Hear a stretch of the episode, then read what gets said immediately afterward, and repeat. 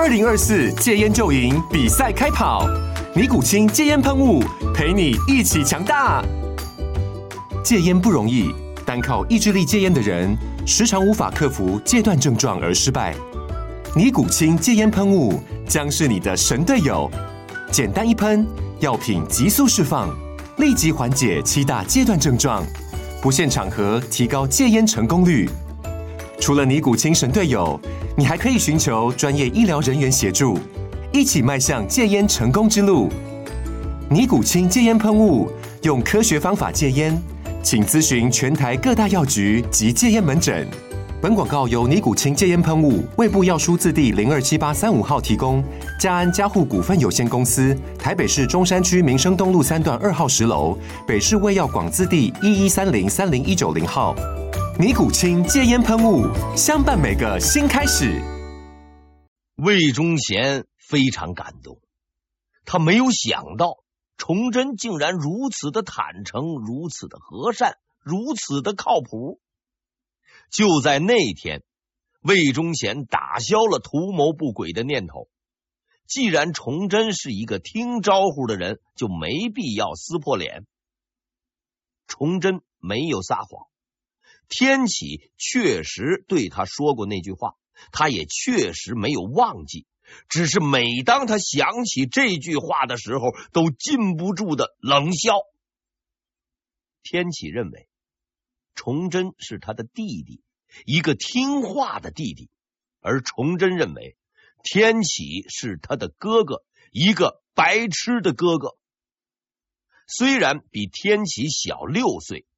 但从个性到智商，崇祯都要高出一截。魏忠贤是个什么东西，他是很清楚的，而他对魏公公的情感也是很明确的。干掉这个死人妖，把他千刀万剐，掘坟刨尸。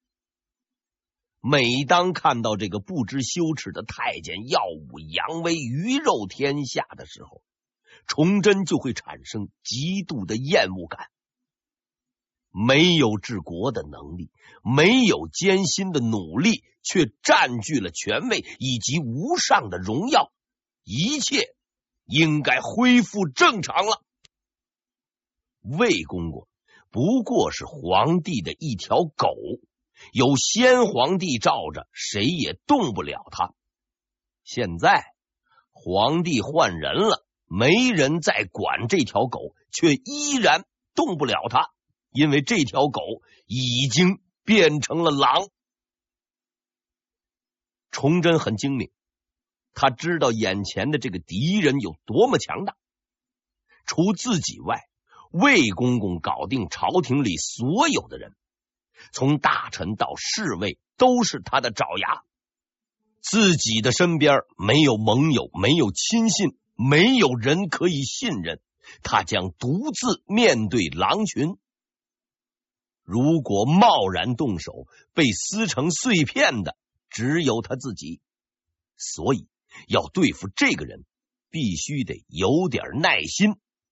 不用着急，游戏才刚刚开始。魏忠贤开始相信崇祯是他的新朋友。于是，在九月初三，另一个人提出了辞呈。这个人是魏忠贤的老搭档客氏，他不能不辞职，因为他的工作是奶妈。这份工作相当辛苦，从万历年间开始，历经三朝，从天启出生一直到结婚生子，他都是奶妈。现在。喂奶的对象死了，想当奶妈也没辙了。当然，他不想走，但做做样子总是要的。更何况魏姘头已经探过路了，崇祯是不会同意辞职的。一天后，他得到了答复，同意。这一招彻底打乱了魏忠贤的神经。既然不同意我辞职，为什么同意客氏呢？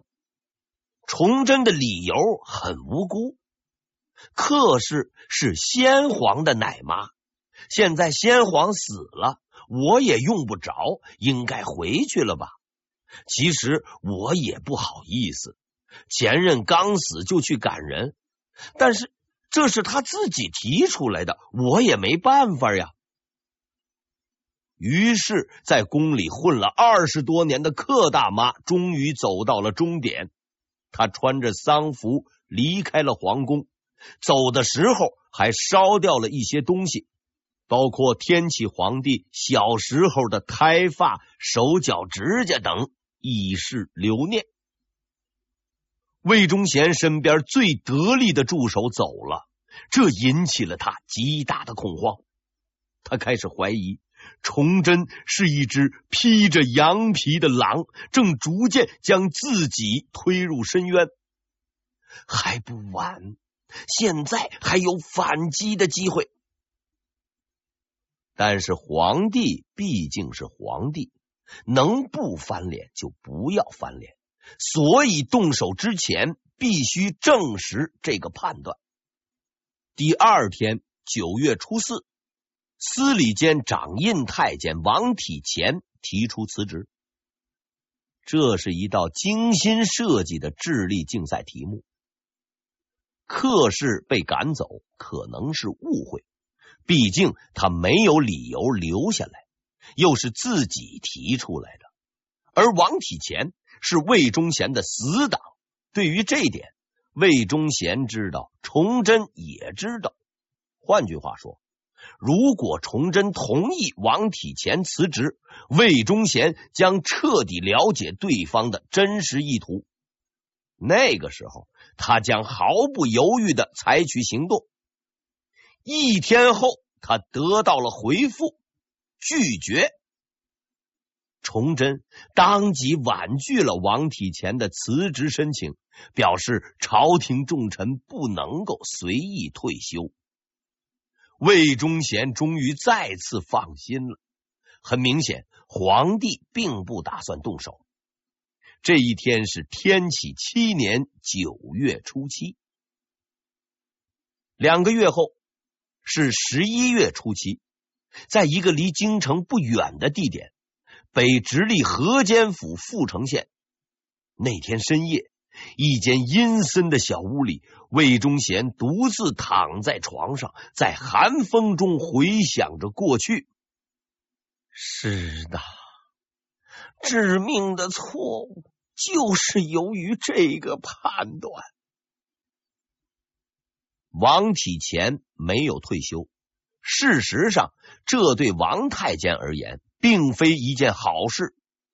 而刚舒坦下来的魏公公惊奇的发现，事情发展的越发扑朔迷离。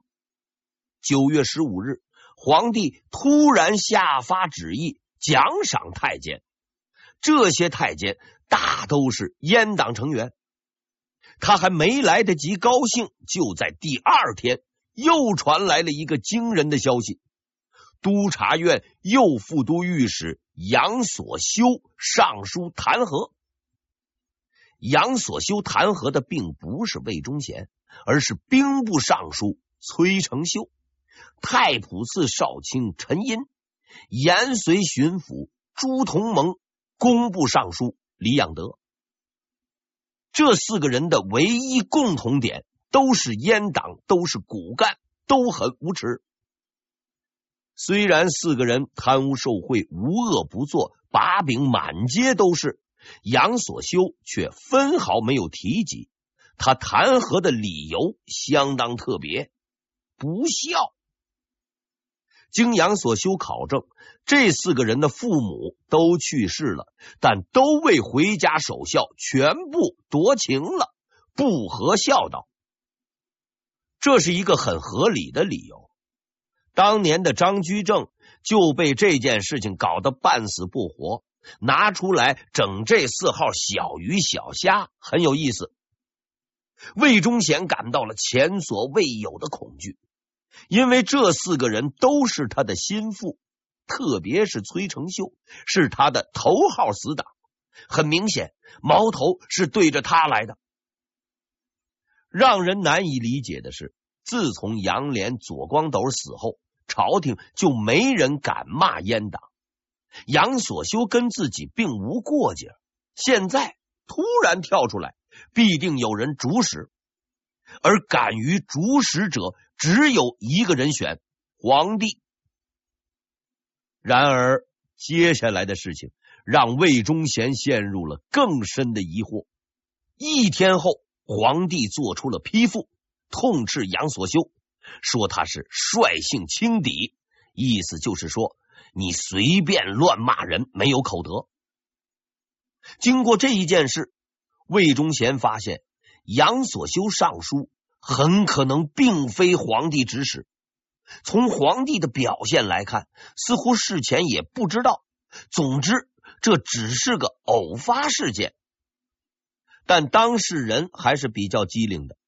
被弹劾的当天，崔成秀等人就提出了辞职，表示自己确实违反了有关规定。崇祯安慰了大家一番后，同意几个人回家。出人意料的是，他坚决留下了一个人——崔成秀。事情解决了。几天后，另一个人却让这件事变得十分诡异。九月二十四日，国子监副校长朱三俊突然发难，弹劾自己的学生国子监监生陆万龄。这位陆万龄之前曾经介绍过，是国子监的知名人物。什么在国子监里见生祠，魏忠贤应该与孔子并列之类的屁话，都是他说的，连校长都被他气走了。被弹劾并不是怪事，奇怪的是，弹劾的奏书刚送上去就批了，皇帝命令立即逮捕审问。魏忠贤得到消息极为惊恐，毕竟陆万龄算是他的粉丝。但他到底是老江湖，当即进宫，对皇帝表示陆万龄是个败类，应该依法处理。皇帝对魏忠贤的态度非常满意，夸奖了他两句，表示此事到此为止。处理完这件事后，魏忠贤拖着一身的疲惫回到了家。他并不知道，这只是个开头。第二天，九月二十五日，他又得知了另一个消息，一个好消息。他的铁杆江西巡抚杨邦宪向皇上上书，夸奖魏忠贤，并且殷切期望能为魏公公再修座祠堂。魏忠贤都快崩溃了，这是什么时候？老子都快完蛋了，这帮孙子还在拍马屁。他立即向皇上上书，说修生祠是不对的，自己是反对的，希望一律停止。皇帝的态度出人意料。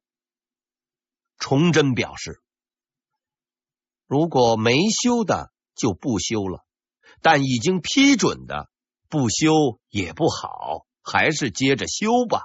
没事儿，魏忠贤并不幼稚，他很清楚，这不过是皇帝的权宜之计，故作姿态而已。不过，接下来皇帝的一系列行动，却让他开始怀疑自己的看法。几天后，崇祯下令赐给魏忠贤的侄子魏良卿免死铁券。免死铁券这件东西，之前我是介绍过的，用法很简单，不管犯了多大的罪，通通的免死。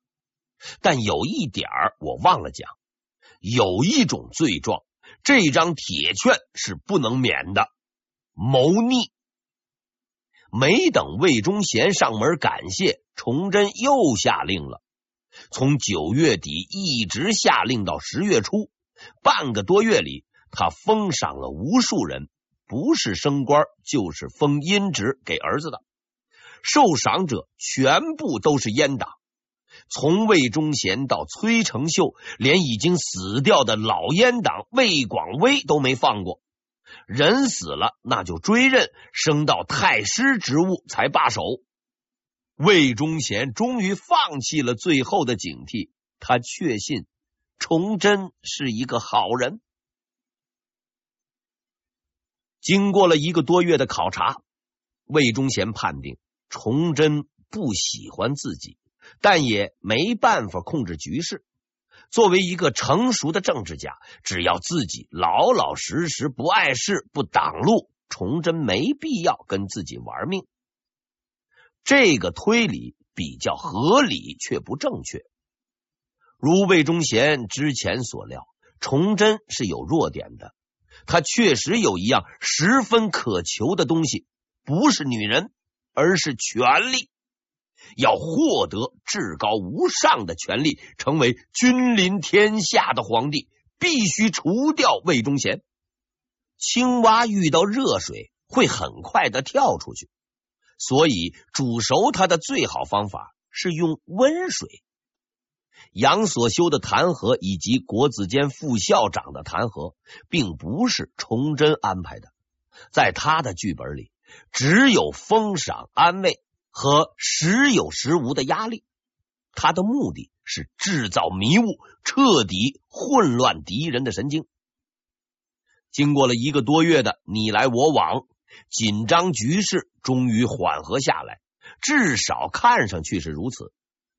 在这片寂静中，崇祯准备着进攻。几天后，寂静被打破了，打破他的人不是崇祯。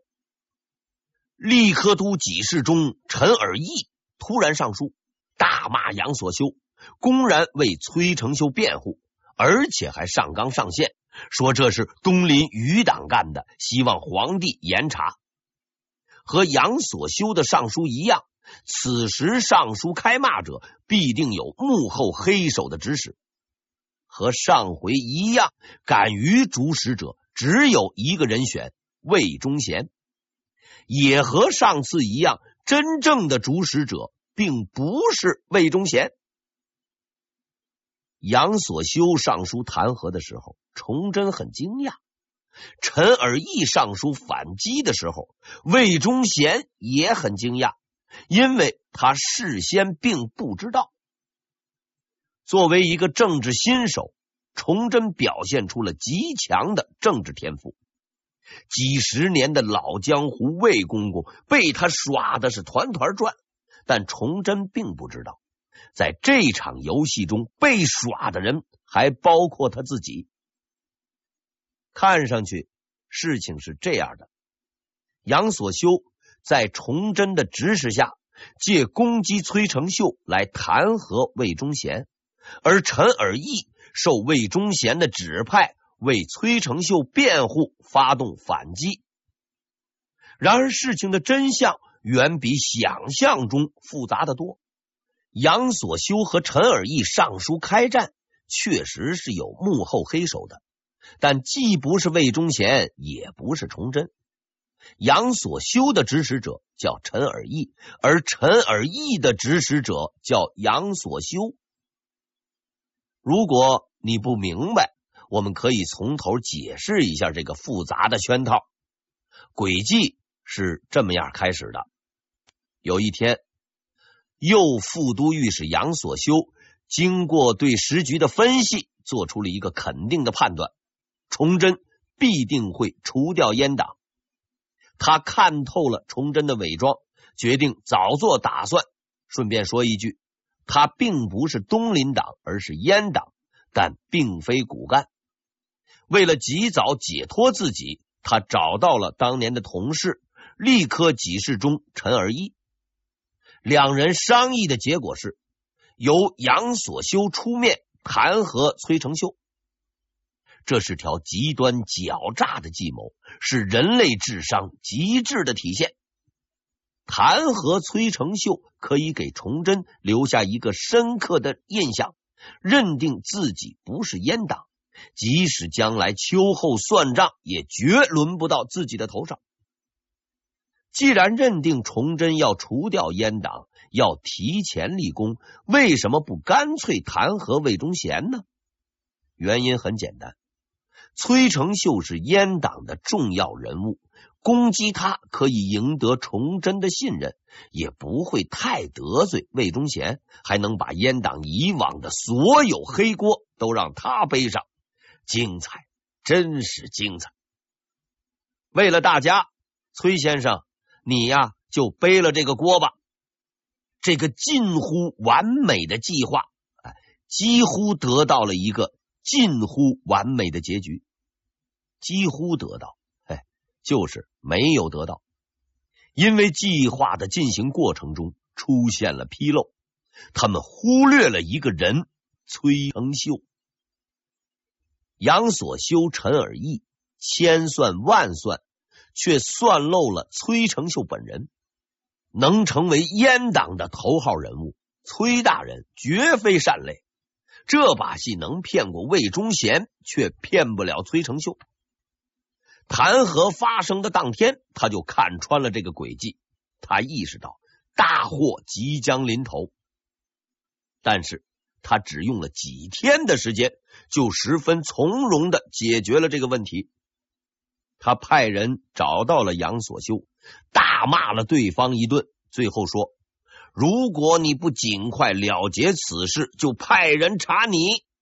大家伙同坐一条船，谁的屁股也不干净。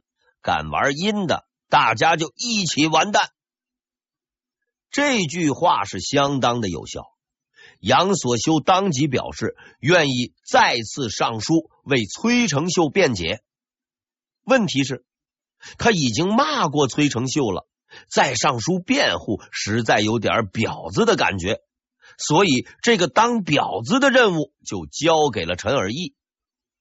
陈尔义的问题是，原先把崔成秀推出来就是让他背锅的，现在把他从泥坑里拉出来，就必须填个人进去。杨所修不行，魏忠贤不行，崇祯更不行。实在是很难办，但是陈尔义不愧是老牌几十中，活人找不到，找到了死人。他把所有的责任都推到了所谓东林余孽的身上。如此一来，杨所修是无知的，崔成秀是无辜的，世界又和平了。倒腾来又倒腾去，崔成秀没错，杨所修没错。陈尔义当然也没错，所有的错误都是东林党搞的。就这样，球踢到了崇祯的身边。最有水平的还是崇祯。面对陈尔义的奏书，他只说了几句话，就把球踢到了天上。大臣之间的问题，先帝就是指天启。大臣之间的问题，先帝已经搞清楚了。我刚上台，这些事情不太清楚，也不打算深究。你们不许多事。结果非常圆满，崔成秀同志洗清了嫌疑，杨所修和陈尔义虽说没有收获，也没有损失，完美落幕。但是事情的发展却出现了意想不到的变化。